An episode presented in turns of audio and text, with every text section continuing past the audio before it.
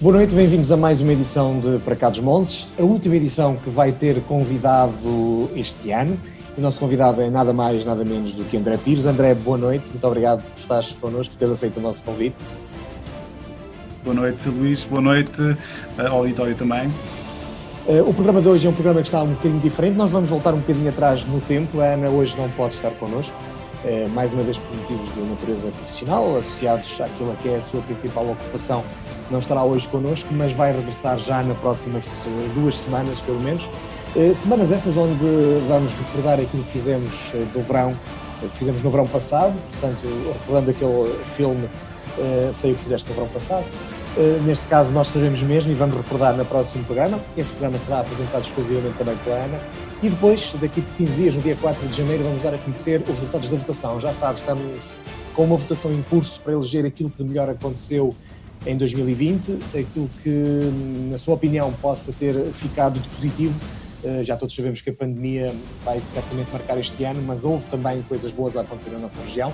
Por isso, vote. A votação está disponível até ao último dia do ano, até dia 31, em www.paracadosmontes.associaçãovaldouro.pt. Mas hoje, hoje vamos falar de comboios, vamos falar eh, com o André, e vamos perceber de onde é que vem esta paixão daquele que é também o correspondente em Portugal de uma das mais antigas, se não mesmo a mais antiga revista ferroviária do mundo, a Railway Gazette, eh, e vamos perceber eh, o que é que o atrai neste mundo ferroviário. Tudo isso já assim.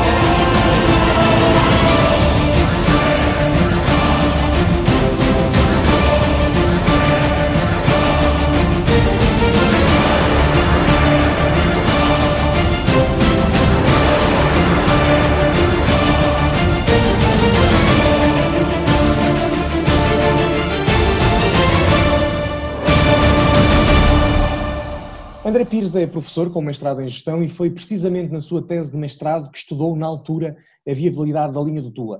A partir daí multiplicaram-se os artigos sobre a ferrovia e o estudo do mundo ferroviário na perspectiva económica com especial enfoque no transporte regional.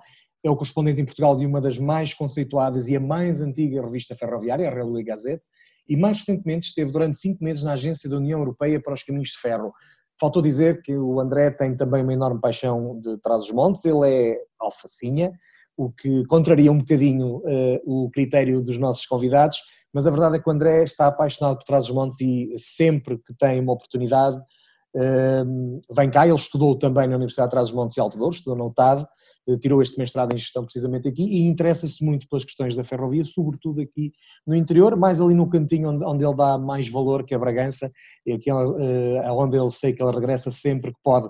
Mas André, deixa-me começar por te perguntar de onde é que vem a ligação, a paixão pelos comboios? Bom, Luís, eh, desde já quero agradecer o convite, agradecer o convite da Universidade FM para poder estar aqui no vosso tão importante programa. Obrigado. Bom, eu tinha o percurso inverso uh, à esmagadora maioria das pessoas e uh, é algo também que pessoalmente me orgulho bastante. Uh, a paixão pelo caminho de ferro surge porque eu vivi com os meus avós uh, em Bragança e, e precisamente no bairro da Estação, numa das ruas, Uh, do, do, bairro da estação e uh, vivia uh, paredes, em paredes meias com a estação de caminho de ferro de Bragança, onde eu praticamente passava grande grande parte do meu tempo e onde, onde brincava e onde comecei a ter o primeiro contacto com o mundo ferroviário e que desde logo me chamou bastante a atenção e foi despertando sempre, sempre algum interesse. Entretanto, um, antes de começar uma atividade ou o meu interesse uh, do, no setor ferroviário, uh, já antes tinha tido a oportunidade de, de, publicar alguns artigos de opinião na imprensa, na imprensa local, um, e depois, posteriormente, quando deixei Bragança para ir viver para Vila Real, e onde tive dois, dois uh, excelentes anos a tirar o meu mestrado em gestão, é que aprofundei muito mais a questão do caminho de ferro, particularmente do caminho de ferro regional. Porquê o caminho de ferro regional? Uh, naquela fase eu depois procurei, demonstrou bastante interesse eu ver muitas notícias ligada, ligadas às redes transeuropeias, uh, às ligações em alta velocidade, mas depois verificava-se, verifiquei que havia alguma lacuna no que diz respeito à ferrovia regional europeia.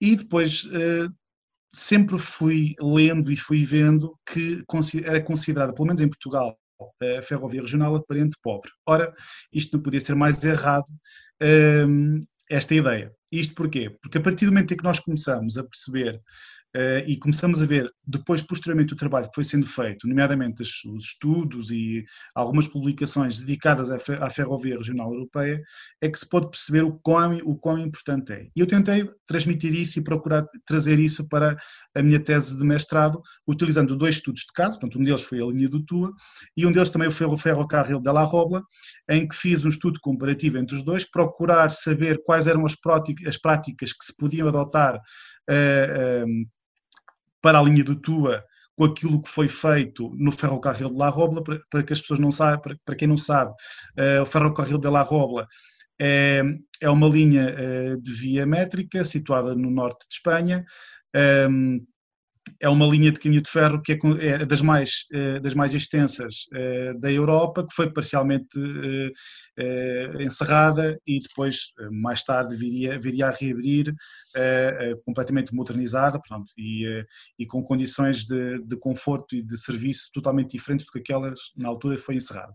Portanto, eu procurei saber quais eram as melhores práticas, quais eram as melhores práticas a adotar e se era possível aplicar para nós, sempre tendo em conta as questões do desenvolvimento, portanto, e o impacto que tem o investimento público em regiões do interior e também focado na principal área, que é neste caso a gestão, onde eu apresentei uma ferramenta ferramenta de controle de gestão eh, eh, eh, que depois serviu para justificar como é que se poderia, de certo modo, aplicarem-se algumas práticas à revitalização e à modernização da, da linha do Tua. E foi precisamente isso que concluíste. Portanto, a linha do Tua não só era viável, como era um ativo fundamental para a nossa rede ferroviária. Exatamente, exatamente. Pronto, não obstante, está hoje debaixo d'água. A linha do Tua teve um caminho o fim da linha do Tua teve um caminho completamente diferente do que aquilo que, pelo menos, seria o idealizado na altura, portanto, foi, era aquilo que, para aquilo que se, tanto se fez, para que a linha fosse, fosse encerrada, portanto, a linha foi parcialmente encerrada no troço, no troço uh, Bragança-Mirandela no início dos anos 90, precisamente o troço tinha mais gente, claro que depois isso tem repercussões significativas uh, no que diz respeito à procura e depois, claro, a partir daí é, é fácil justificar os encerramentos, portanto existe o, o, tradicional guião depois para encerrar, encerrar, essa ou outras linhas, como nós também assistimos um pouco uh, a nível nacional. André, e, tu disseste aí um, um, detalhe, desculpa interromper-te, disseste aí um detalhe, o troço da linha do Tua que tinha mais gente era entre Mirandela e Bragança, era, esse, era aí que se geravam mais viagens? Exatamente, Exatamente, nós estamos a falar precisamente onde existe, onde havia mais gente e depois também estamos a falar, perdão, Estamos a falar que servia três principais núcleos urbanos, estamos a falar Bragança, Bragança Macedo e, e, e Mirandela, e a partir do momento em que existe uh, o encerramento desse, to, desse troço, há uma quebra uma quebra substancial no número de passageiros e que depois isso mais tarde viria a afetar uh, o restante troço, que independentemente da procura, que, da, da procura uh, de, turística que ela pudesse ter ou, ou dos passageiros regulares, a verdade é que esse, esse, encerramento teve um forte impacto porque deixa de estar conectado à capital do distrito. Uh, ah, um, e isso teve implicações. Um, depois o resto da história já é mais do que já é mais Sim. do que sabido, portanto, uh, e, Sim, a história conhece, infelizmente. Desculpa, conclui. Sim, ia dizer que essa história, portanto, o resto da história já é mais que sabida, infelizmente teve esse caminho, um, havia caminhos alternativos, havia caminhos diferentes, caminhos diferentes, mas uh, infelizmente só foi mais uma, uma linha a encerrar e foi uma, e é um, uma perda de um ativo imenso uh, uh, da região transmontana. Se na altura foi uma decisão de Cavaco Silva encerrar quase mil quilómetros de linhas pelo país todo, e já percebemos pelo que acabaste de dizer que nem sequer era por motivos não serem viáveis, porque de facto foi encerrado o troço que mais eh, lucro poderia dar. Um, à custa, se bem me lembro, na altura de um acidente que também foi muito mal explicado, mas perfeitamente natural, e, e também depois toda uma história que só a RTP conseguiu documentar e que está associada a cortes de energia na cidade de Bragança e outras peripécias. Mas agora que olhas para o Vale do Tua, diz-me, um, e tu com a tua formação de gestão e como estudioso destas coisas da economia, uh, o que ganhamos com a barragem do Tua é mais do que aquilo que poderíamos ganhar com a linha do Tua hoje a funcionar? Eu, eu muito, franca, muito francamente, ehm, eu pessoalmente nada tenho contra barragens. o que eu pessoalmente já tenho é deixar de haver um tipo de investimento para existir o outro. E isso é que já é difícil de entender. Uh, vejamos, uh, nós podemos falar de uma qualquer infraestrutura. Quando deixamos, quando, ela atinge um determinado ponto de degradação, uh, em que já não se torna apelativa, depois é muito mais fácil depois de encerrar ou entender que se deva, deve encerrar. Mas, no entanto, o potencial pode lá estar. Eu, francamente, considero que a linha do TUA, e é precisamente isso que eu eh, mostrei no meu trabalho de investigação na minha tese de mestrado, eh, que numa condição modernizada, ehm, com outro tipo, com material circulante, eh, novo, ehm, e com outro tipo de condições de conforto e fiabilidade e de, melhoria do serviço, naturalmente teria o seu caminho de sucesso e naturalmente teria o seu, o seu uh, o seu sucesso tradicional, portanto, independentemente se demorasse mais tempo ou não, a verdade é que ela teve muito interesse, particularmente naquela fase em que ocorreram, infelizmente, uh, uh, aqueles, aqueles acidentes. No entanto, um, de, acho que deveriam ter sido procuradas soluções para aquele troço que iria ser, para aquele troço que iria ser submerso. essas soluções poderiam ter sido apresentadas ou, ou estudadas, e isso não, invi, não inviabilizaria que não pudesse, que ali não, não se mantivesse. Portanto, agora, em que condições podia ser uma, um troço alternativo, podia ser uma nova variante, acho que isso devia ter sido equacionado. O que não foi, o que foi realmente equacionado foi o fecho imediato, portanto, é a submersa que ele trouxe, adota-se um, um plano de mobilidade, adota-se uma outra solução que não é 100% ferroviária e hoje é a realidade que, que, nós conhecemos. Mas seria de facto importante, naquela altura, eh, ter-se aprofundado, se calhar, ainda muito mais do que aquilo que eh, foi aprofundado e ter sido considerada também uma alternativa para permitir eh, que, aquela, que a linha ferroviária se mantivesse com outro tipo de alternativa, obviamente. Plano de mobilidade esse que ainda não está no terreno e, e esta é só a minha opinião pessoal, demorará muito tempo a estar, se é que algum dia eh, poderá vir a estar. Mas André, já falamos um bocadinho mais sobre Trás-os-Montes e sobre as nossas linhas regionais, deixamos isso para a nossa segunda parte. Uh, gostava de falar contigo um bocadinho mais também sobre aquilo que tu tens feito na tua carreira e também aquilo que tens alcançado. Tu, tem, tu escreves bastante, não só artigos de opinião, como já referiste, como também artigos de base científica. Tu escreves também para um blog, para o Regio Rail, mas, sobretudo, és o correspondente em Portugal da Railway Gazette. Como é que tem sido a tua experiência? Portanto, tu produzes, não diria todas as edições, mas se calhar das 12 escreves para 10, eh, mas tens, tens acompanhado aqui também aquilo que se tem passado em Portugal a nível ferroviário. Como é que tem sido esta experiência de escrever para uma revista eh, que é por isso simplesmente se calhar a mais antiga revista do mundo? Eh, Luís, tem sido uma experiência extremamente gratificante, enriquecedora e com a qual, apesar de ter o meu contributo, dando notícias sobre nós e sobre aquilo que se passa em Portugal, também é uma forma de aprender tudo aquilo que se passa um pouco pelo mundo inteiro. Eu embora eu dê especial foco um, ao território europeu. Um, eu, quando eu terminei o meu mestrado, tive a oportunidade de publicar, uh, até ao momento, uh, cerca de seis artigos científicos, um dos quais uh, é um documento para a Agência Ferroviária Europeia, que se prende com a descarbonização do setor ferroviário regional e com as novas automotoras a hidrogênio produzidas pela multinacional Alstom, portanto, a variante da Escorádia Ailint. Um, Uh, e uh, os, os, restantes cinco uh, artigos científicos, portanto, dois deles tive a sorte de estarem publicados na, na revista Via Livre, portanto, da Fundação dos Caminhos de Ferro uhum. espanhóis, os restantes, os restantes artigos noutras, noutras publicações, muito focados sempre na questão do desenvolvimento, das políticas públicas e daquilo que é feito para o caminho de ferro regional. Portanto, uma delas, por acaso, foi tipo como estudo de caso na área das políticas públicas, o trabalho que se desenvolveu para não deixar fechar eh, a linha regional Lérida-La Pobla de Segur, em Espanha, portanto, e todo o trabalho que se desenvolveu, eh, o que foi feito, o tempo que demorou e, ehm, e também focando a questão e a componente turística que essa linha tem, portanto, tem o serviço de transporte de passageiros e tem depois a componente turística com o extraordinário comboio dos lagos, eh, ehm, que durante alguns meses serve uh, e uh, opera nessa, nessa linha.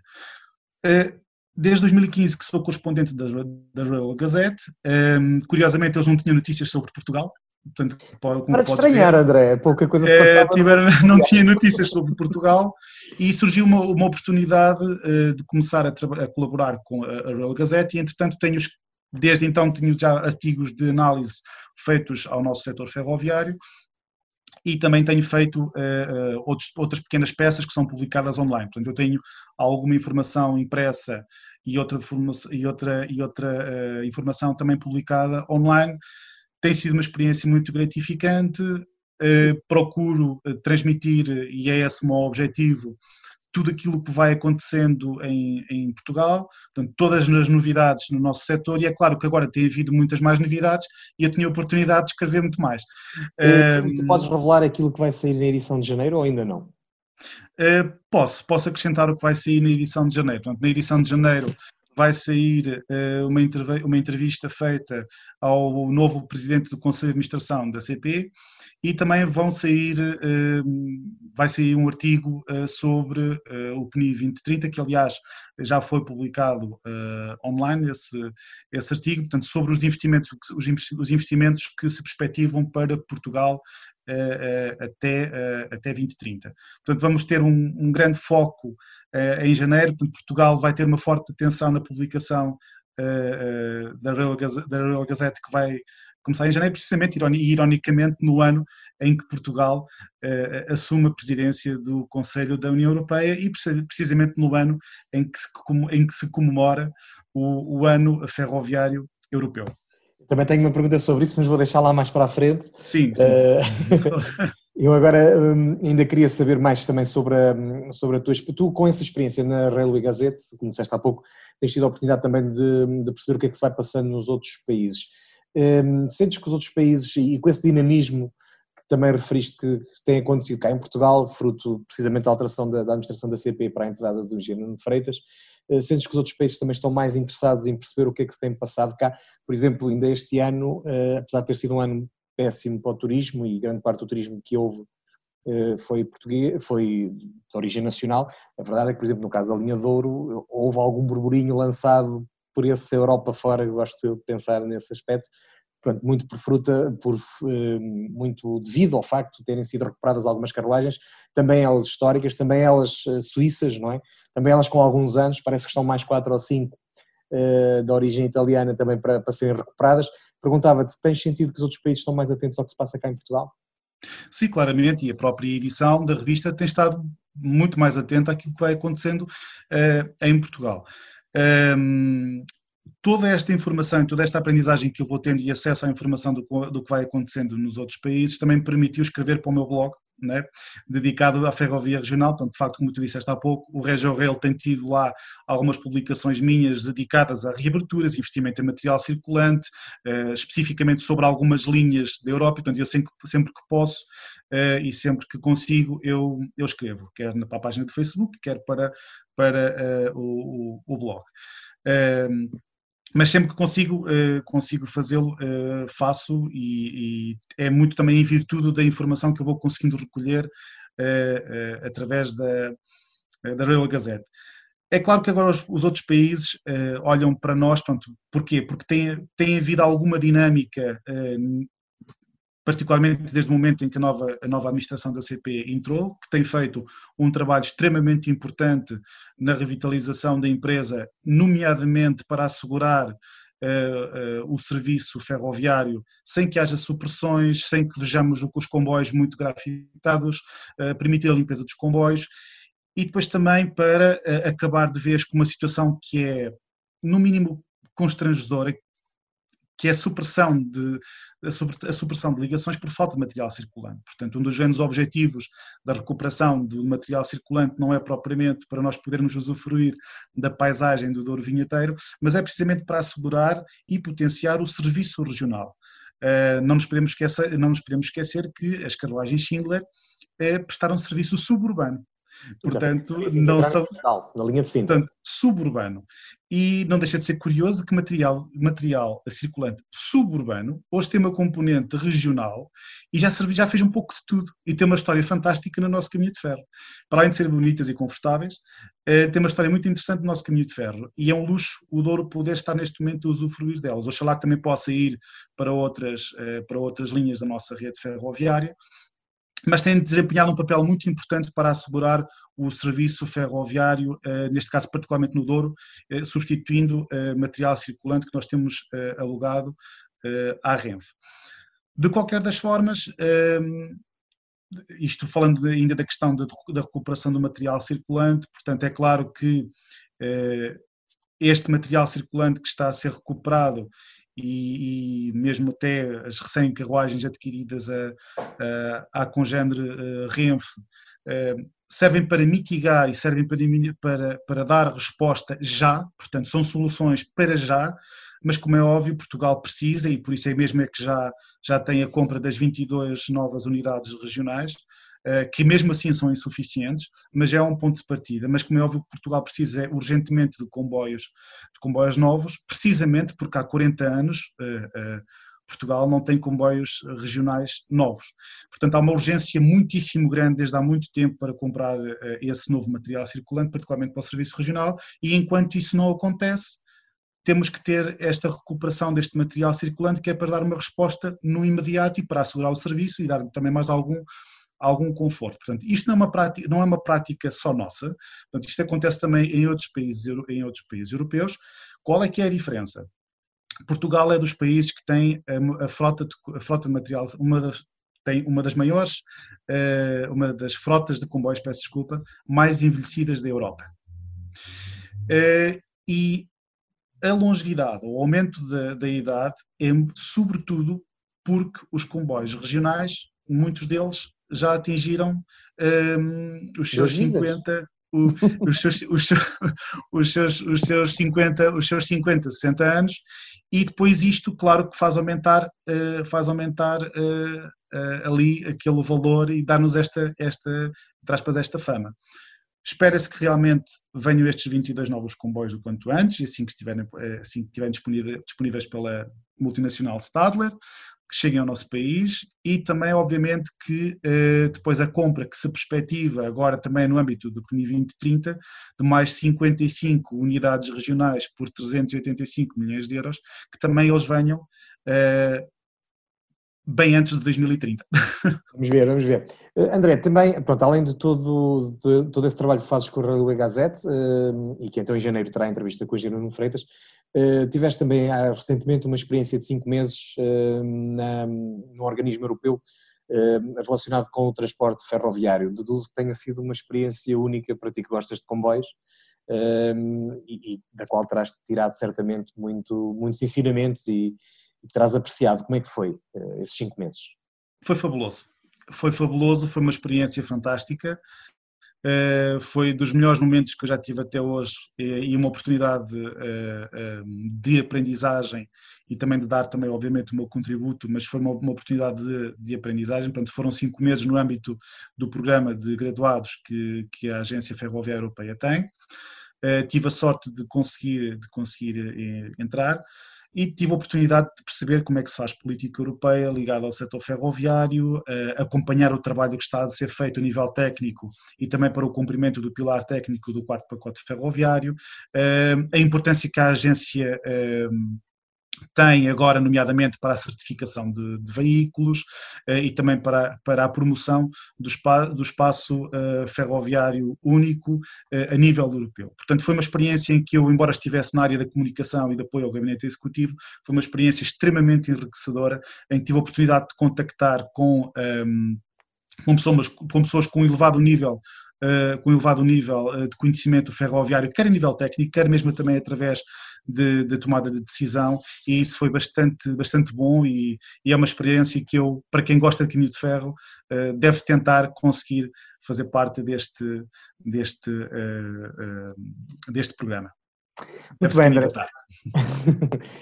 um, já ficamos a perceber um bocadinho mais do que é que tu tens feito no setor ferroviário. Hum, nós vamos continuar a nossa entrevista já a seguir ao intervalo. Agora é tempo de darmos uma nossa habitual volta pela nossa região, saber aquilo que tem acontecido no território da Cimedouro e nós voltamos já a seguir.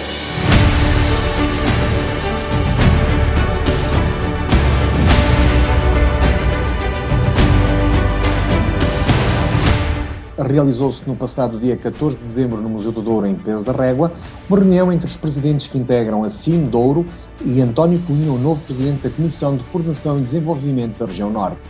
Esta reunião marcou também a celebração dos 19 anos da classificação do Douro como Património Mundial e foi feita a apresentação da Estratégia Norte 2030, em que o professor António Cunha garantiu ter disponibilidade para ouvir os temas que mais preocupam os autarcas durienses. Os autarcas lembraram as maiores preocupações que têm neste Douro esquecido por políticas que colocam o interior no final da lista das preocupações do Poder Central.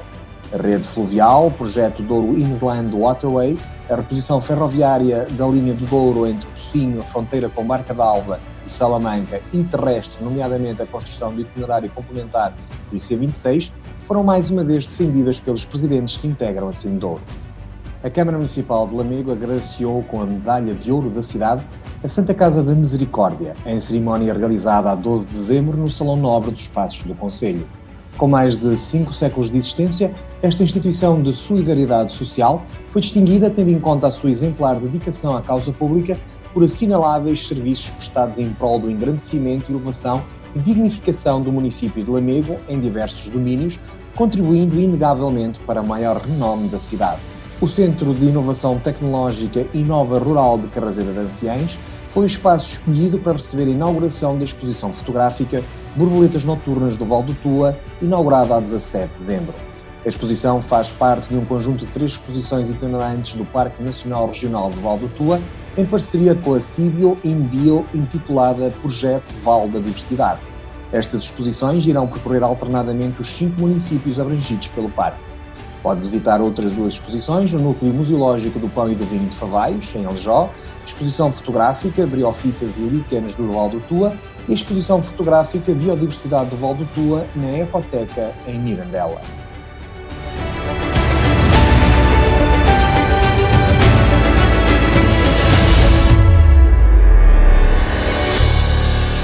A Universidade sempre no ar! Para Carlos Montes e a Universidade FM vão escolher os projetos que mais se destacaram em 2020. Isto num ano que foi absurdamente atípico. O motivo já todos o sabemos. Ainda assim achamos que houve coisas boas em 2020. Escolhemos algumas dessas ideias e projetos. Não conseguimos identificar tudo o que de bom se passou na região este ano. Mas temos a certeza que apesar da situação de pandemia que vivemos, houve muitas, muitas coisas Vote em www.paracadosmontes.associaçãovaldouro.pt ou no site da Universidade FM nos projetos que, na sua opinião, merecem destaque este ano. Vamos anunciar os resultados da votação num programa especial. Estamos de regresso para a segunda parte do nosso Para Cá dos Montes. Hoje está connosco o André Pires, entusiasta ferroviário, adotado por Trás os Montes, como ele me disse há bocado antes de começarmos o programa. Eu perguntei-lhe, eu sabia que ele tinha relações em Bragança, eh, por acaso estava convencido que era natural de Bragança e ele corrigiu-me, que, que é adotado com todo o gosto por Trás os Montes e quase só lhe faltava ter o sangue transmontano, porque tudo o resto está lá e de facto isso nota-se, porque tem sido também uma das pessoas que mais defende aquilo, uh, o transporte ferroviário na nossa região em Trás-os-Montes completa, a via métrica tem sido também alguns dos assuntos que ele tem dedicado alguma atenção quando analisa lá fora o transporte regional, porque muito desse transporte regional pela Europa ainda é feito via métrica, só em Portugal é que parece que há um tabu quando a distância entre os carris é só de mil uh, milímetros. Também vamos fazer, falar de Vitola daqui a bocadinho, André. Mas para já eu perguntava-te, até porque esta semana a Cimedouro voltou a reforçar com o novo presidente da CCDR que a linha do Douro é uh, objetivo estratégico uh, para a região e para aquela entidade, eu perguntava-te porquê é que a linha do Douro não reabre, André? Bom, essa é daquelas questões que isto já está tão, tão de caras e tão declarado que a linha já devia de estar a começar com trabalhos com vista à sua reabertura e ainda não está. Eh, eu penso que talvez haja ainda alguma força de bloqueio a nível institucional para não, não reabrir, porque, vejamos, há o estudo do, da Comissão Europeia sobre as missing links em que a linha do Douro é dito lá naquele estudo que é das que têm mais potencial para reabrir, que, eh, tendo em conta a população que a linha do Douro serve atualmente justifica mais do que a sua reabertura, tem, é, tem a sua potencialidade para reabrir, é importante para a coesão da região, é importante para a valorização do território, é importante também, mas isso depois já é outro estudo, isto é um outro estudo da, da infraestruturas de Portugal, que também refere a importância da linha do Douro para o Porto de Leixões, para as nossas exportações, como o corredor alternativo, pela importância que vai ter também para o transporte de mercadorias, uh, e não estar reaberto, bom, torna-se difícil e cada vez mais se torna difícil de compreender. E é muito bom que a Cime Douro não perca esta, esta eh, pressão e nem perca este interesse e que o mantenha, porque de facto o caminho é por aí. E o caso da linha do Douro até se torna altamente paradigmático. Porquê? Ora, quando nós temos a, a responsável do Parlamento Europeu, da, do, do Comitê dos Transportes e Turismo, a dizer e a referir que é importante que os Estados-membros invistam no transporte ferroviário de mercadorias, apostem nos comboios noturnos e efetuem a reabertura de linhas rurais e regionais. É mais uma força para a posição da Cimedouro e é mais um aspecto importante para que de facto não se perca esta importante iniciativa de manter a luta ou de manter a força para continuar a solicitar a sua reivindicação. Porque, ora, vejamos, é verdade que nós não podemos reabrir do lado de Espanha, mas é verdade que nós podemos tomar essa iniciativa. Também é verdade que nós podemos reabrir, reabrir o troço até Barca d'Alva. Também é verdade que nós podemos ir buscar fundos comunitários. É a própria Comissão Europeia que nos indica o caminho. Nós sabemos o que temos que fazer, nós sabemos o que há a fazer, mas só nos falta mesmo a iniciativa. E isto aqui vai ser uma situação eh, eh, extremamente delicada, eh, porque depois não se aplica só à questão do Douro, aplica-se também mesmo a, outra, a outras linhas, porque parece que a palavra reabrir ou repor um serviço assusta, mas será pelo medo do sucesso? Será porque vai abrir um precedente? Não sei. O que eu sei é que por essa Europa fora, uns Estados, uns Estados membros ou outros, uns com menor ou menor intensidade, têm sensibilidade e procedem à reposição de serviços ferroviários. E sobre isso também podemos falar. E é por isso que o benchmarking, ou seja, por isso é que a importância de procurar casos de sucesso de reaberturas é importante para procurar as melhores práticas, para quando for aplicável, por exemplo, no caso português, nós consigamos perceber, não só a nível institucional, mas também a nível, eh, a nível da sociedade civil, perceber o trabalho que foi feito e porquê é que foi feito. Porque muitas vezes isto não é uma questão de falta de dinheiro. Aliás, nós temos agora a prova que investir no caminho de ferro já não vai ser por falta de dinheiro. Já não se pode dar a desculpa da falta de dinheiro. E nós sabemos que, ele, que esse dinheiro vai existir, particularmente por causa do apoio comunitário que irá surgir, irá surgir aí. Ora bem, uh, porque é que também é importante uh, a questão da reabertura da linha do Douro? Uh, Portugal, para que uh, se tenha uma ideia, Portugal e esta, é esta é uma informação, uh, uh, é, pelo menos é a informação mais recente, é segundo uh, o IRG Rail, portanto, o ERG Rail, portanto, são, são os reguladores europeus, portanto, o, o, grupo de trabalho, diz-nos que Portugal tem, ou Portugal, a par da França, muito embora a França eh, já esteja a desenvolver o seu trabalho para mitigar esta situação, Portugal eh, divide o pódio com a França eh, como os países que mais viram a rede ferroviária diminuir, em termos percentuais, entre 1990 e 2017. Portanto, o trabalho que foi feito para, para encerrar a linha do Douro e, outros, e outras restantes linhas a nível nacional dão-nos esta fama esta fama que depois vem associado a mais dois aspectos. Portanto, nós temos, nós temos uma densidade de rede abaixo da União Europeia, quer em termos de área, quer em termos de população. Ora, isto acontece porquê? Porque há, linha do, há linhas do Douro que, que, encerram, há outras linhas que encerram. Nós temos uma percentagem de automóveis uh, no transporte terrestre que em Portugal é de 88%, por exemplo, neste caso da Lituânia é 90%. Portanto, estes dados são dados uh, do, do Eurostat. Portanto, muito porque houve uma prioridade em investir no, no, no, no transporte individual em vez do transporte uh, uh, ferroviário. E depois, claro, a culminar esta situação, portanto, associado ao fato de não haverem reaberturas como a linha do Douro, a própria Comissão Europeia, no último relatório ao país, já fez saber que se mostra eh, preocupada com a, questão das, com a questão da interoperabilidade e com a questão das ligações ferroviárias com a Espanha, eh, dizendo mesmo que eh, considera subutilizadas. Portanto, das duas uma, ou nós começamos a abrir um precedente e começamos a não ter medo ou ter algum receio da palavra reabertura e começamos a agir, e para isso mesmo é que, por esse motivo e por outros motivos, é que o Plano Nacional Ferroviário é um documento que assume principal importância, e é por isso que o PNI 2030 assume principal importância, que é para inverter este, esta tendência e para inverter esta situação a qual nos encontramos, quer para voltar a permitir que a linha do Douro volte a ter um serviço ferroviário de transporte de passageiros e também, obviamente, ao mercado já consolidado que é o do turismo, mas também depois potenciar, lá está, o transporte de mercadorias e ser um acesso e ser um, um apoio e ser uma peça-chave para o Porto de Leixões.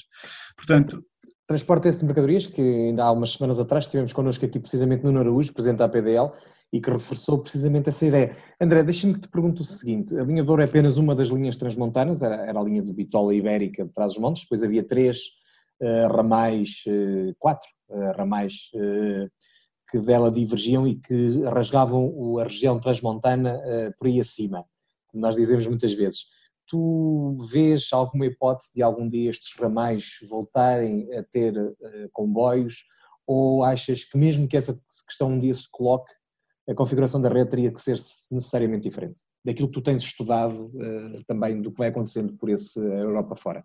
Eu acho que nós devíamos, a partir do momento em que houve uh, o canal ferroviário, em algumas situações já, está, já não existe ou está danificado, houve o levantamento da, da, da, da, infraestrutura, pronto, o estado de degradação é avançado, mas isso não, não, não inviabiliza que em determinadas condições não, possa ser, não se possa perceber no que é que se pode aproveitar a capacidade instalada, ou seja, em que troços e em que momentos é que nós podemos, podemos aproveitar alguns dos troços de algumas das linhas encerradas. Mas mesmo que venha a ter uma configuração diferente, o importante é mitigar e minimizar claramente o facto de nós sermos um país, país que infelizmente encerrou vários tipos de linhas de caminho de ferro. Muito à custa do quê? À custa do serviço regional. Muito à custa do quê? De, de, de Trás-os-Montes e do Alentejo. Portanto, enquanto nós, eh, se nós não estivermos predispostos a mitigar e a, e a, corrigir esta situação, será muito difícil, seja por uma nova infraestrutura ou por redesenhar eh, a malha ferroviária para servir trás-os-montes, eh, seja por reaproveitar alguma da capacidade instalada, seja ela em via métrica ou em, via, ou em, bitola, ou em bitola ibérica. O que é importante, e é por isso que lá está o plano ferroviário que virá aí, é importante, é um documento importante, é um documento importante para ser debatido e para ser estudado e perceber de que forma e em que altura e em que condições e como é que se vai trabalhar para reabrir. Não é colocar a hipótese de se reabrir ou não. É, é como é que, o que é que se vai fazer para reabrir e quando. E de que forma e com que tipo de apoio. Que essas são questões que já é diferente dizer se vale a pena ou não. Ou porquê que, porquê que eu digo se vale a pena ou não? Porque esta é sempre uma discussão que nunca é, nunca é fácil, nem nunca vai ser, nunca, nem nunca vai ser consensual. Mas a verdade é esta: nós somos um, nós somos um país que perdeu quase metade dos passageiros transportados por moto de caminho de ferro. À custa do quê? Do encerramento de, de pouco mais de mil quilómetros de caminho de ferro. À custa do quê? Do encerramento de, da malha ferroviária que servia Trás-os-Montes e o Alentejo. E as, e as desculpas foram as mais variadas. E quem olha um bocadinho para aquilo que se passa lá fora, não vai procurar perceber que existem vários casos de reabertura e com, com diferentes objetivos e vai perceber que alguns aspectos que conduziram ao encerramento dessas linhas são semelhantes, lá fora, em outros países, são semelhantes aos nossos. Então, se são semelhantes ao nosso para encerrar, porque é que não pode ser semelhante ao nosso também para reabrir? E essa é uma questão que muitas das vezes não, não, não é colocada. Por isso, lá está, o PNI 2030 e o Plano Nacional Ferroviário são documentos importantes, precisamente para mitigar o facto de nós termos uma densidade de rede abaixo da, da média da União Europeia, em termos de área de população, mitigar o facto de nós termos, perdi, eh, termos perdido quase metade dos passageiros transportados por modo ferroviário em quase 30 anos. Um, e, claro está, para corrigir claramente o facto de nós termos, sermos o país, uh, uh, ou um dos países, que mais viu diminuir a rede ferroviária em termos percentuais. Nós queremos inverter isso, terá que ser redesenhado a contar a malha ferroviária e a criação da rede ferroviária terá de ser, uh, terá de contar naturalmente com o território, quer de Trás-os-Montes, quer do Alentejo. Não obstante, André, nesses territórios nós somos cada vez menos. O que não significa que a linha de Douro não tenha tido em 2018, suponho que sejam esses os dados que tu tenhas, eh, mais de um milhão de viagens. 1,3 milhões de passageiros transportados. O, que, que é notável. A eh, linha Porto-Lisboa. O que é notável, o que é notável, Luís, aliás, a questão demográfica, uh, isto não se resume, e nós podemos andar sempre com aquela, sempre com a conversa, bom, não há gente, o comboio não se justifica. Se fosse assim tão fácil de resolver, mas a questão não é assim tão fácil e a equação não é assim tão, não deve ser colocada desta forma. Um, não existe uma relação, não existe uma relação uh, fatal pelo fato de não haver gente suficiente para justificar o transporte ferroviário. Atenção, porque a ferrovia Aliás, não se caracteriza próprio, só. O próprio relatório das Missing Links assenta nesse pressuposto, por caso contrário, nenhum dos territórios transfronteiriços teria reaberturas, porque eles têm menos gente em qualquer ponto da Europa, não é só aqui entre Portugal e Espanha. Desculpa ter-te interrompido, André. Não, não faz mal, não faz mal, Luís. Eu, por exemplo, eu, eu quando é a questão, da, a questão da demografia tem, muita, tem muito que se lhe diga. Porque nós, por exemplo, olhamos qual é que é o número de comboios que existe entre São Paulo e Rio de Janeiro. Nenhum, porque não há serviço ferroviário. Ah. E, basta olhar para as, e basta olhar para as duas cidades e basta perceber que aquelas duas cidades são autênticas metrópoles. No entanto, não há serviço ferroviário. Portanto, isto, a questão do, a questão do, do uh, e mesmo também a questão, uh, a questão entre Braga e Guimarães. Onde é que está o comboio? Portanto, isto da questão da demografia tem muito que se lhe diga. Portanto, eu acho que não podemos ser tão. Uh, não podemos colocar uma fatalidade ao facto de não haver muita gente, não justifica o comboio. E é preciso importante perceber isto porquê.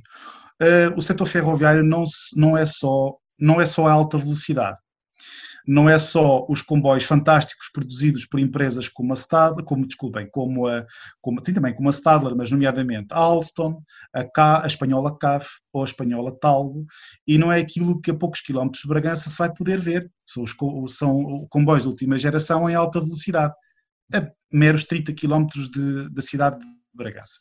Também não há comboio um, para ligar Bragança à, à, à linha de, de, alta velocidade espanhola. Infelizmente. Nem estrada, nem estrada. Nem estrada. E oxalá que, e oxalá que as infraestruturas se concretizem, porque certamente vai ser uma, uma grande ajuda para o Distrito de Bragança, particularmente para a capital do Distrito. Oxalá que se, se concretize. Já, já se perdeu tempo a mais. Um, e então, eh, isto para dizer, o quê? Dentro do setor ferroviário, nós temos, o, nós temos vários tipos de material circulante que não, se, não é só alta velocidade. Portanto, precisamente para material circulante que se adapta, e temos até vários tipos de infraestrutura que se adaptam a linhas para servir territórios com uma densidade, com uma densidade populacional mais baixa. E então aqui entra, eh, muitas das vezes, países como a Áustria, como até a própria Espanha, como até a Suíça, Itália um, e até, por exemplo, a Escócia. Uh, a Escócia te, tem, um, tem um exemplo muito claro e muito objetivo sobre uma reabertura. A Borders Railway é uma região, é uma espécie de alentejo, vá, de, uh, uh, comparando com o nosso território, portanto, em termos demográficos, um, a Borders Railway é, um, é, uma região escocesa que tem uma, um nível de população, uh, o número de população inferior, por exemplo, ao Distrito de Bragança. Eh, para, foi reaberta parcialmente uma ligação transfronteiriça, portanto, que é a Borders Railway, ehm, que serve também aquele território, e agora discute-se o seu prolongamento para a Inglaterra. Estamos a falar de um investimento de cerca de 300 milhões de euros para servir o número de população inferior ao distrito de Bragança, estamos a falar de uma reabertura parcial e estamos a falar de uma linha que em 5 anos transportou, uh, transportou até há bem pouco, pouco tempo cerca de 2 milhões de passageiros e estamos a falar de uma linha que teve problemas pelo sucesso que teve. E isto pode ser um problema para o Douro. Pode vir a ter problemas pelo sucesso, pelo sucesso maior. São bons problemas, são bons problemas. Eh, são, são daqueles bons problemas.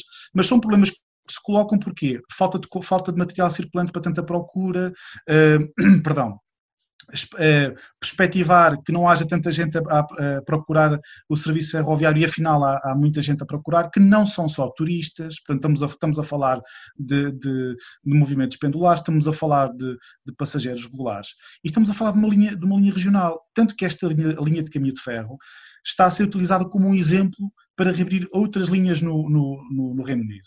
Uh, este é um exemplo, mas temos mais, uh, temos mais por essa Europa fora. Mas no caso, por exemplo, da Suíça, e é isto para terminar muito, muito, muito brevemente, nós temos, por exemplo, o caso da Suíça. A Suíça tem, eh, tem é servida, os comboios servem eh, regiões rurais. E temos, por exemplo, a região do Jura, o cantão do Jura, eh, que com um pouco mais, perdão, que com um pouco mais de 70 mil, de 70 mil habitantes, tem um operador regional que transporta pouco mais de um milhão de passageiros por ano. Portanto, nós estamos a falar à escala muito pequena, mas estamos a falar de um sucesso no número de passageiros, eh, no sucesso no número de transportes de passageiros significativo. E eles também, pontualmente, vão fazendo os seus trabalhos, a sua modernização do material circulante, a compra de comboios novos, à medida do possível. Mas ali a diferença, e a diferença de nós para com outros países, seja numa Suíça, numa Áustria, Inglaterra, que seja, eh, é que não deixam cair ou não deixam, uh, não deixam haver uma falta de investimento tão grande ao ponto de depois haja uma degradação fortíssima do serviço. Pois, que tem sido a receita que cá em Portugal tem sido usada. André, já há pouco falamos a propósito da tua entrevista com o Presidente da CP. Como é que tu tens visto aquilo que a CP tem feito ultimamente? Olha, de uma forma bastante positiva, bastante positiva. Desde a forma como comunica, pelo trabalho que está a ser feito, pelo trabalho que pretende desenvolver, e isto uh, há uma volta, há uma, uma alteração significativa. Desde logo porquê? No, no caso concreto do Douro, como é que tu vês o que eles fizeram aqui? Bom, a implementação de outro tipo de material circulante por si só já é positivo. É bom que não nos esqueçamos que, apesar de material circulante que é alugado à Espanha servir para minimizar e para garantir o serviço, a verdade é que tem sido também alvo de queixas e de, e de, e de críticas por parte dos passageiros eh, que utilizam esse material circulante. Eh, o fato de se implementar outro tipo de material circulante, independentemente da idade, e que quem viaja neles percebe que há um, há um, um aumento do conforto e da fiabilidade desse mesmo material, só por si só é logo um aspecto bastante, bastante positivo. Agora, será, será suficiente? Bom, Acho que não sabemos, mas também sabemos que é muito importante e, e sabendo do potencial do Douro, se nós podemos acrescentar mais horários ou se podemos acrescentar mais material circulante, preferencialmente novo, então isso aí será excelente. Mas o trabalho que está a ser desenvolvido, desenvolvido particularmente para o Douro, e também aquilo que está a ser feito e que dentro de, dentro de uh, pouco tempo vai ser implementado, por exemplo, no Minho, uh, e depois também as soluções que vão ser encontradas para outras, para outras linhas, é extremamente importante, porquê? Porque acaba de uma vez por todas com a fama que a CP estava até há bem pouco tempo, porque não se sabia se o comboio podia chegar ou não. Portanto, eram supressões constantes, era material, era material circulante encostado nas oficinas, e isto transmite uma, uma, uma má imagem e demonstra uma degradação que não pode ser. Não se pode bater tanto no fundo. E não pode ser. Portanto, o trabalho para reverter esta, esta, eh, esta imagem e para reverter todo este processo de degradação da empresa está a ser conseguido. Eh, a recuperação do material circulante, porque está muito focado e está muito centrado nesta fase na recuperação de material circulante, seja das, das carruagens que foram adquiridas recentemente à, à, à Renfe, seja agora do material que estava encostado, seja o que for, é material precisamente para salvaguardar e para aguentar uh, os serviços, porque claro que o ideal e aquilo que a empresa precisa, e é o que já está a ser feito, é material circulante novo.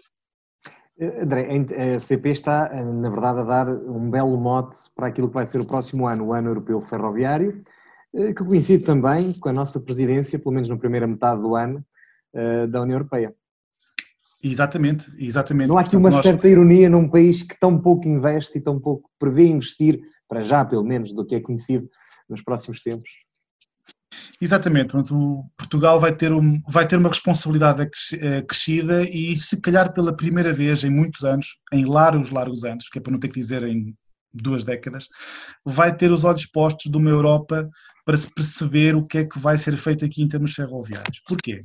No próximo ano, aliás, o Parlamento, o Parlamento Europeu e a Comissão Europeia já têm o um acordo informal para, um, uh, uh, para celebrar 2021 como o ano ferroviário europeu, ano esse em que um, se vão concretizar e realizar um conjunto de eventos e também dois estudos importantes, particularmente um deles que eu considero que é bastante importante, que é para ligado ao transporte de mercadorias e para fazer uma, para fazer para potenciar e para promover ainda mais o transporte de, de mercadorias.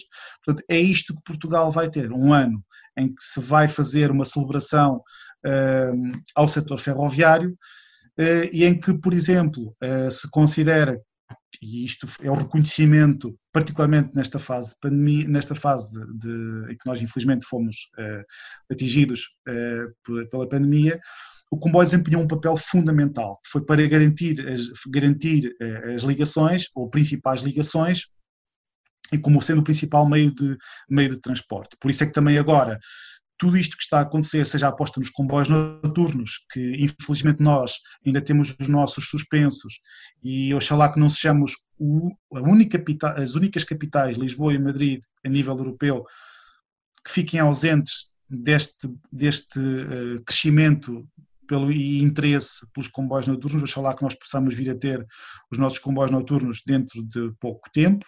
Uh, um, há um interesse muito forte agora e crescente nos, comboios noturnos como alternativa à, à, aviação e também porque já antes da pandemia estava a ser, estava a ser preparado trabalho para alterar a forma como nós como, como é feita a mobilidade europeia.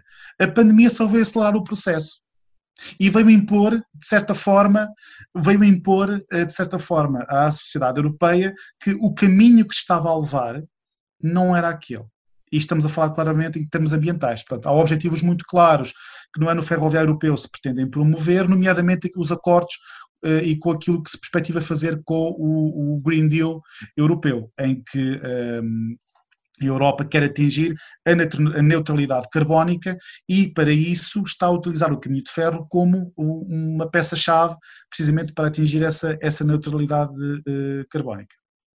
E, portanto, eu vejo que nós. Vai apanhar o comboio.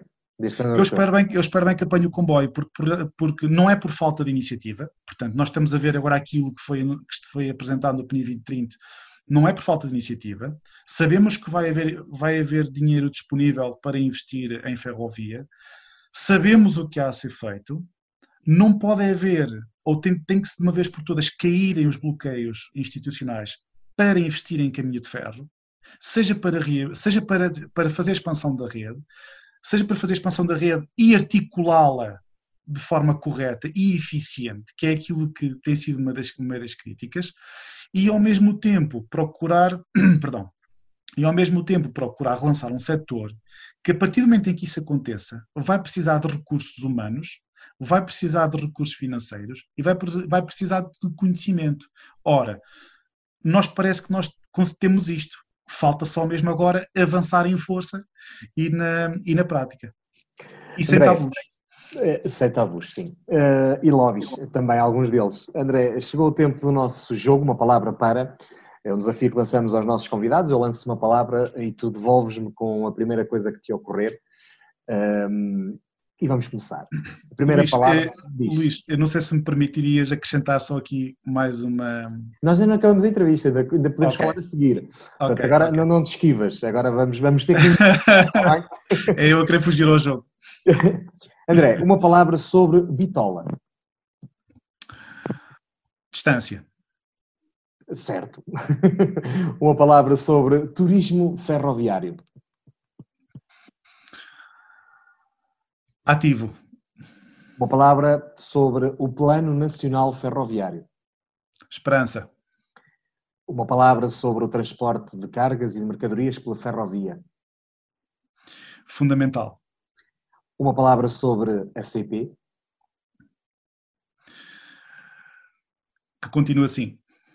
Pronto, já, estou, já vou dizer mais palavras. Não há problema. E finalmente uma palavra sobre a gestora de infraestruturas, sobre a IP.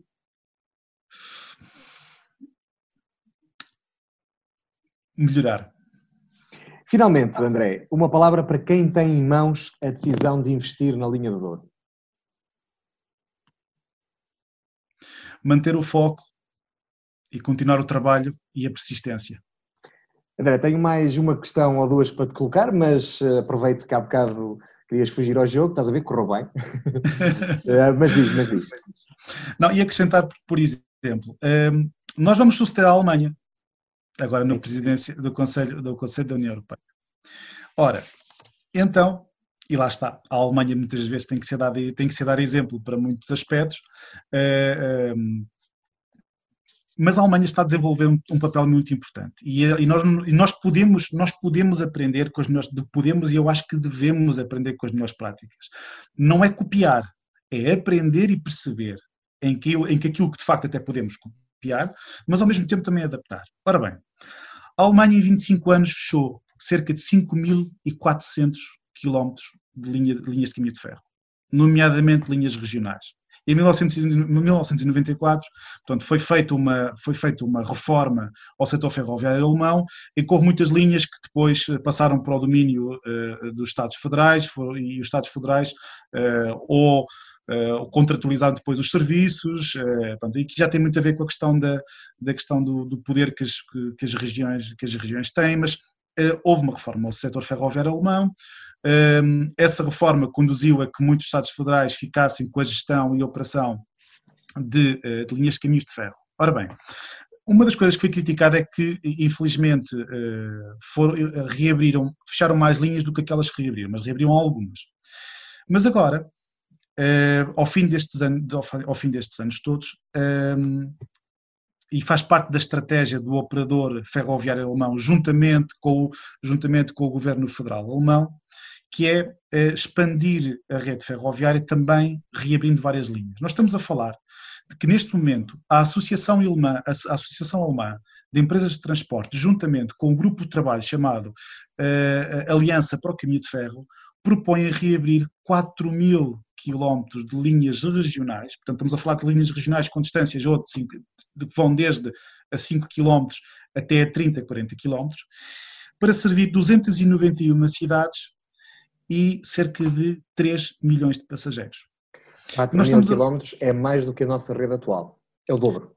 Nós estamos a falar, estamos a falar de fazer um investimento forte, muito à custa de reabertura de linhas de caminhos de ferro.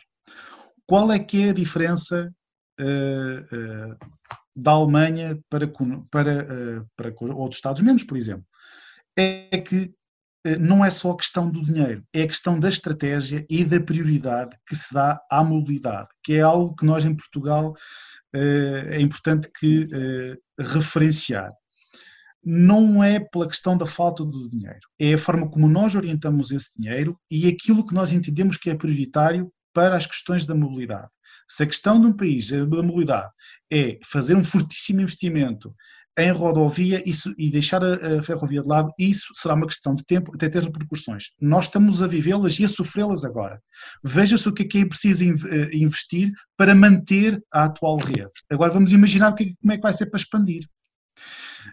Um, uma outra, uma outra questão é que, para além desse aspecto, nós temos, por exemplo, perdão, temos, por exemplo, até o próprio Reino Unido, que criou um fundo para financiar projetos de reabertura de linhas encerradas há 50 e 60 anos. Portanto, veja-se o tempo que isto demora depois também a, recuperar o estrago que foi, que foi, feito. Isto no caso do Reino Unido. E depois, claro, temos o caso italiano, que também reabriu algumas linhas, uh, uh, num passado recente, e temos uh, o caso austríaco, que eu particularmente acho interessante, que vai investir 1,8 milhões de euros só na modernização, expansão da rede ferroviária uh, austríaca. Portanto, são alguns exemplos em que nós podemos não ter a mesma capacidade financeira, mas nós podemos aprender claramente com as práticas e pela forma como, como, como comunicam uh, os investimentos e, e o trabalho que está a ser feito. É toda uma Europa de grandes exemplos que tens tido cuidado também de, de divulgar, de estudar primeiramente e depois de divulgar uh, connosco. André, antes de ir embora, tenho uma última questão para ti. Onde é que gostavas, uh, onde é que te vês daqui por 10 anos e onde é que vês a Ferrovia Nacional daqui por 10 anos? Eu vejo-me a trabalhar no setor ferroviário porque é um setor que eu gosto bastante, apesar de, apesar de, ser, de ser, ser professor e da minha formação ser, ser eh, na área do ensino, e embora o meu mestrado na área da gestão, eu vejo-me a trabalhar no setor ferroviário. Se se concretizar muito bem, se não se concretizar, tudo bem, haverá outros projetos também igualmente importantes e interessantes. Um, e se tudo aquilo que está a ser dito for cumprido, e se for cumprido o plano ferroviário eh, nacional que irá ser apresentado, é um passo muito significativo para nós darmos de volta e fazermos um, um, um upgrade muito forte ao nosso setor ferroviário. Isto significa que, que, as estradas e os aviões vão deixar de existir? Naturalmente que não. O que é que vai existir? Um equilíbrio de forças, que é aquilo que também não tem existido. Mas daqui a 10 anos, se tudo for cumprido, tal como está prometido, e se tudo, se tudo aquilo que for uh, perspectivado se se concretizar, uh, vejo o caminho de ferro em Portugal com bons olhos e de um lado muito positivo, mas claro, não é para terminar aí, é para continuar, porque ainda há mais trabalho para fazer. O André foi uma, uh, um dos milhares de uh, passageiros que este ano uh, viajou na linha de Douro, viajou nos renovados interregionais com as carruagens Schindler que a CP colocou em serviço e que continua a colocar mesmo agora durante o inverno e vai para reforçar a oferta no próximo verão.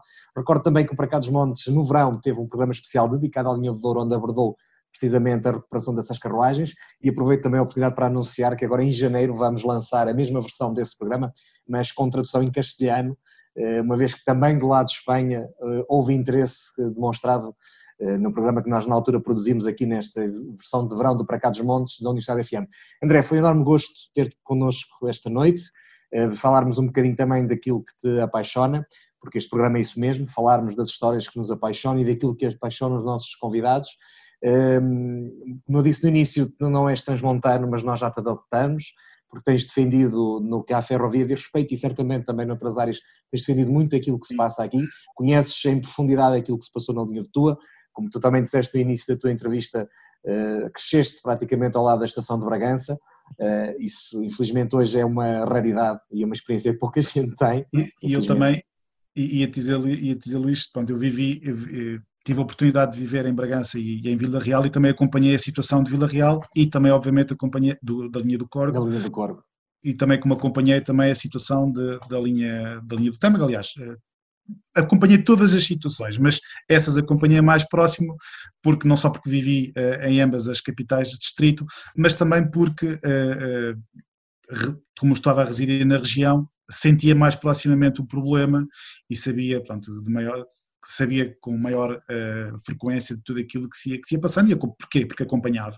Claro. E sempre foi aquele interesse, já sabe, não é? porque é, deixa-me só acrescentar isto, uh, o problema do caminho de ferro, e isto é muito, porque é que é importante também a existência do caminho de ferro em Trás-os-Montes, porque não é só porque é bonito, e porque as carruagens são bonitas e porque o território é bonito, é porque isto também passa uma, uma mensagem de confiança no território e uma aposta no território, através da reposição de um serviço público uh, na região.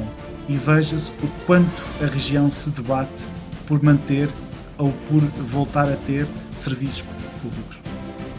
E é, é por isso que o caminho de ferro assume essa importância também. Muito obrigado por este bocadinho, tá? Eu que agradeço. O Para Cá dos Montes é uma coprodução da Associação Valdouro com a Universidade FM, tem a edição de Daniel Pinto, a apresentação de Luís Almeida e Ana Gouveia, que volta para a semana. Este é o último programa antes do Natal. Desejo um excelente Natal a todos os nossos ouvintes, a todos aqueles que nos têm acompanhado. Eh, recordo que está em curso a votação para escolhermos o melhor 2020. Essa votação vai até 31 de dezembro em www.paracadosmontes.associaçãovaldor.pt e em www.universidade.fm. Nós voltamos para a semana com um programa.